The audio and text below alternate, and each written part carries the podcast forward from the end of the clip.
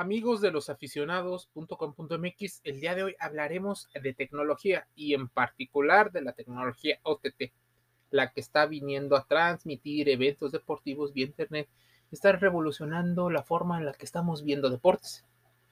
Internet de inicio ha revolucionado para mucho cada aspecto de nuestras vidas. La World Wide Web o World Web nació en el Centro Europeo de Física Nuclear en Ginebra de la mano del ingeniero y físico británico Tim Berners-Lee, mismo que imaginó algunas de las cosas que están sucediendo con su red de comunicación descentralizada.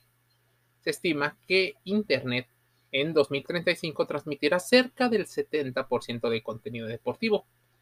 Estamos hablando de poco más de una década.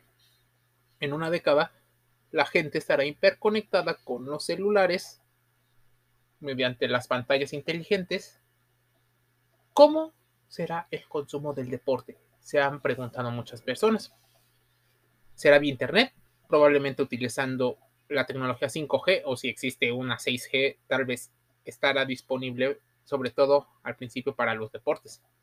Por lo que muchas personas se han lanzado a la casa de este gran mercado, que además de generar suscriptores es capaz de comprar productos adyacentes y constantemente vivir emociones que las empresas quieren mediante la segmentación. La tecnología Over the Top o OTT hará posible que existan transmisiones de audio y de video de calidad en el intento de conquistar las pantallas de los fanáticos del deporte. Empresas como Dance, Xfinity, Fooders, Fanatis, Eleven Sports y la extinta Sportflix que en particular esta promete ser el Netflix de mm, los deportes. Todas intentan quitarle una parte de la presencia que tiene la televisión tradicional y la televisión de paga en la transmisión de eventos deportivos. Esta guerra por los aficionados también existe eh, mediante la fusión Fox Sports ESPN y otras pequeñas plataformas. Y digo pequeñas por el número de suscriptores que llegan a tener. Cinepolis Click hizo su aparición para transmitir juegos de béisbol de la Liga Mexicana de Béisbol y la Liga Mexicana del Pacífico, la NFL Game Pass. Es una idea que busca que muchos aficionados a lo largo del globo puedan consumir los productos relacionados con la Liga de los Estados Unidos. Entonces, NBA Game Pass, la eh, NBA League Pass y, en general las dos ligas más importantes de los Estados Unidos. Incluso el béisbol también tiene su propio contenido. Chivas TV, revelándose a, los acuerdos comerciales que tenían en su momento, decidieron sacar Chivas TV para transmitir los partidos del local de el Guadalajara de la Liga MX de fútbol. Bluetooth Go, ligado a Sky, Blim, la Liga Mexicana del Pacífico y en general todos los intentos para lanzar sus planes on demand. La idea es poder comercializarlo todo, poderlo segmentar, que haya publicidad, a modo de poder hacer mucho más rentable el deporte. Por eso no se transmiten muchos de los deportes en Facebook o YouTube porque ellos no tienen la capacidad de pagar lo que pretenden las marcas para comercializarlo. Todos tienen la misma idea en las organizaciones. Los derechos de transmisión están muy, muy ligados a las emociones y a las pasiones que tiene el grupo de aficionados. Así que a esos mismos aficionados se les cobrará por ver los partidos.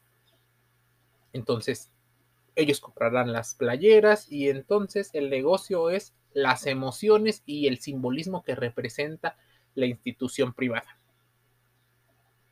Con esta situación, muchos de los deportes se empiezan a ver en, serio, un serio apuro, un serio problema.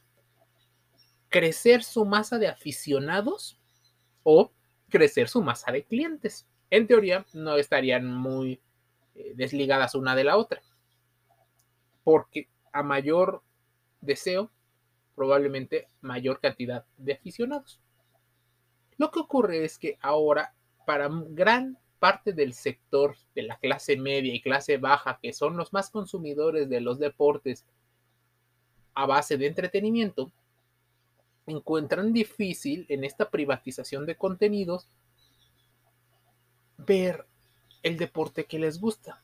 Por ejemplo, son aficionados a un equipo, contratan en exclusiva uno de los paquetes que la OTT ofrece, pero también quieren ver otro, entonces tendrán que pagar y pagar entradas y la media de dinero que gastan las personas en eventos está muy por debajo de la oferta que se ofrece.